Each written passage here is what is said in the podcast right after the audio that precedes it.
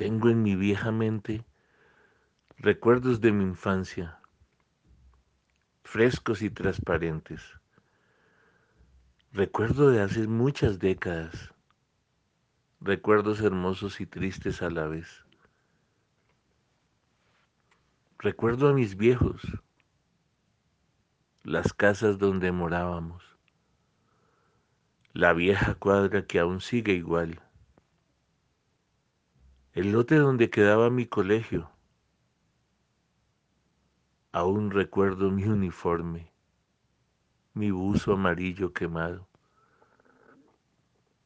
mi camisa blanca por fuera y mi pantalón gris con mis zapaticos negros.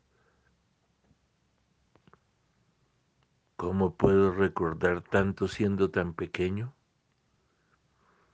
La panadería famosa del barrio,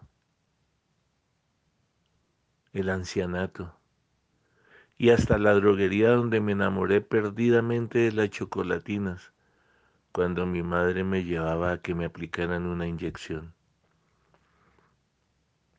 Recuerdo la dieta que me tocó hacer el día de mi primera comunión y el desmayo al recibir a Jesús en la Eucaristía. Recuerdo las aventuras de mi papi cuando tenía que conseguir para el diario de su esposa e hijos. El accidente en un bus que me ocasionó estar en coma varios días, solo por la agresividad de un niño violento y desmedido que no sobrepasaba los ocho años. Son miles y miles de recuerdos de mi infancia. Cuando me robé por primera vez una pulsera para dolores reumáticos y la pela que me dio mi padre. Las monedas que me cogí en el bus. El peor día de mi vida siendo un niño porque desbaraté un radio de tubos Dañé la persiana, partí la llave y fue la noche más horrorosa que viví en mi infancia. ¿Cómo olvidar la emoción que sentía mi corazón al ver por primera vez televisión a blanco y negro, desde las escaleras que comunicaban el primer piso y el segundo donde vivíamos? Recuerdo mi primer amor el amor más pobre y humilde que pude haber visto.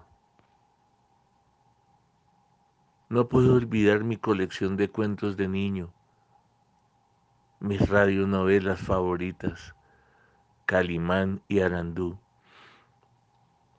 Mi primera Eucaristía como monaguillo, cuando vendía dulces hechos por mi madre y por mi padre. Mi primer gato adoptado mis jardines, mi primera vez, mis amores de colegio, mis obras de teatro, mi primer poema, mis miedos, mis sueños. Recuerdo como si fuese ayer cuando deseé tener mi primer hijo. El anhelo, la locura, la pasión y el sentimiento. No olvido el nacimiento de mis otras dos hijas las noches y los días de alegría, de lucha, de lágrimas, de amor y sacrificio. De un momento a otro empezó la soledad, el frío, el abandono, la frialdad y la ingratitud. El cuerpo empezó a enfermar, las fuerzas a abandonarme. Ya no era el mismo y aunque el corazón y el alma estaban conectados a Dios, las habilidades que años atrás me habían hecho único estaban desapareciendo poco a poco. Y todo fue desapareciendo. Ya mis hijos no me visitaban y cuando lo hacían parecía que todo de mí les disgustaba. Ya dejaron de llamar ya no se preocupaban ni siquiera dejaban que sus hijos, que llenaban de alegría nuestro hogar, nos visitaran. Me volví un estorbo. Ya no era la alegría del hogar, ahora era la tristeza, la discordia. Todo se me criticaba, cómo hablaba, cómo comía, cómo miraba y hasta cómo sonreía. Les molestaba tanto mis pesares que me ocasionaba miedo quejarme de mis dolencias. Párate así, siéntate así, no respires así. Parecía una atroz pesadilla. No podía estar esto sucediendo.